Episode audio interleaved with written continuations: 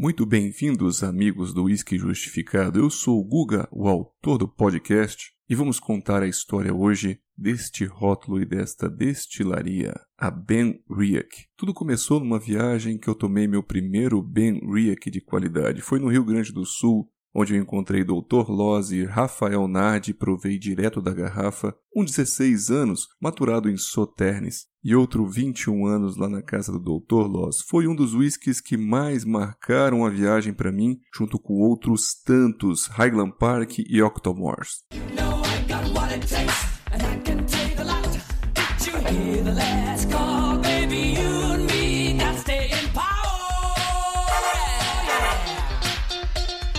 Quando eu cheguei aqui em São Paulo, consegui comprar algumas promoções do 10 anos, do 10 anos Curiositas, que é o turfado, muito citado aí nos livros de referência, e achei todos um excelente custo-benefício. As expressões compõem um core range são muito variáveis, incluindo aí estilos completamente não turfados, outros turfados e os triplodestilados. Eles têm até o malting season, feito de cevada malteada na própria destilaria. Então, eu gosto dessa experiência de variações, eles fazem rótulos colecionáveis e de altíssima qualidade. Eu encontrei aí um destilado que se equilibra muito bem com vários tipos de barris. Você é o bichão mesmo, hein, doido? Como eu já disse, vamos falar do Ben Riach 10 anos. É um rótulo que vem com 43% de teor alcoólico, coloração natural, porém é filtrado. Um maturado de triple cask, ou seja, três barris, como a gente disse, americano, ex-bourbon, ex-sherry e até mesmo o barril virgem. Foi interessante quando eu estava buscando informações sobre este rótulo, eu achei um vídeo patrocinado pela própria Ben Riach, que Rachel Berry, em sua própria nobreza, fala sobre a intenção dela na criação deste whisky 10 anos. Tá ali então no YouTube um vídeo super bem produzido resumido a um minuto, com somente duas mil visualizações em dois anos. Esse vídeo me fez até pensar sobre outros vídeos bobos que a gente assiste aí de falsas celebridades, onde vemos muitos reviews feitos por pessoas medíocres e quase ninguém se interessa por uma profissional pelo jeito dela falar ela ali está mostrando toda a sua ciência, a sua metodologia. Bom, de qualquer maneira, tirando essa crítica ao que nós temos aí de conteúdo hoje, o importante do vídeo é que ela mostra a intenção de se montar um single malt, dando um toque agradável de canela tão valorizada neste meio. Muito bem, vamos então para a degustação do nosso whisky, justificando a fase nasal.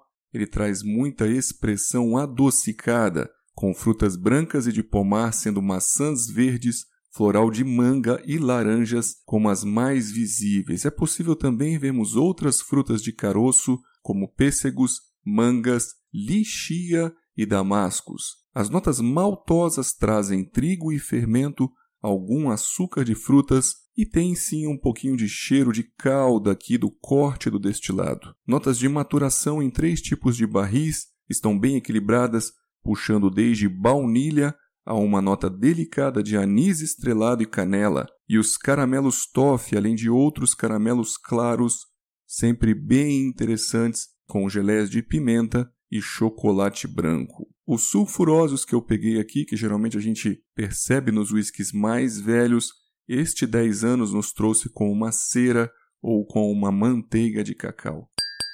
Slantia. Na fase bucal, ele tem uma ótima correspondência, leveza e facilidade para beber, para deglutir. Os sabores tostados e apimentados estão na medida, sendo bem satisfatório e bom em sua persistência gustativa, complexidade, profundidade e uma finalização toda muito bem agradável. Concluindo que a Ben Riach está se saindo como um dos melhores whiskies de entrada para nós. É um single malt de 10 anos, ou seja, com uma boa idade, um teor alcoólico um pouco mais alto de 43, é a destilaria que é bem versátil. E quando me perguntam o que mais gosto nos Ben Riachs, eu falo do preço, é um ótimo custo-benefício, pois custa geralmente 22 dólares nos Dirty Freeze, Aqui eu paguei 210 reais neste rótulo de 10 anos. Existe uma boa transparência em informar em seus rótulos os tipos de barris utilizados, além também de pureza, sem corante e a maioria não leva filtragem a frio. mas sensorialmente falando, o que mais me chama atenção é seu dulçor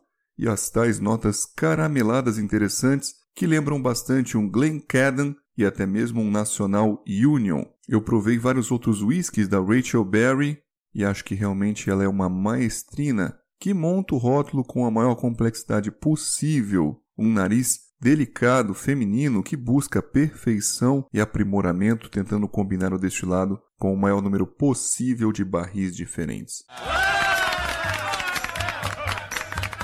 Nossa nota final então ficou de 4 estrelas de um total de 5 e ficamos com 90 de 100 pontos e na Bíblia do Whisky ele leva 87.5 pelo autor Jim Murray, elogiando realmente um whisky que você não sabe para onde vai, combinando ali notas de sherry, ex-bourbon e madeira virgem com a tal nota maltosa legal no palato e o dulçor do açúcar das frutas. Breve vamos jogar o 10 anos turfado, que é outra belezinha de whisky e nos emocionou bastante. Ficamos por aqui, nobres amigos, e vejo vocês nos próximos episódios do Whisky Justificado.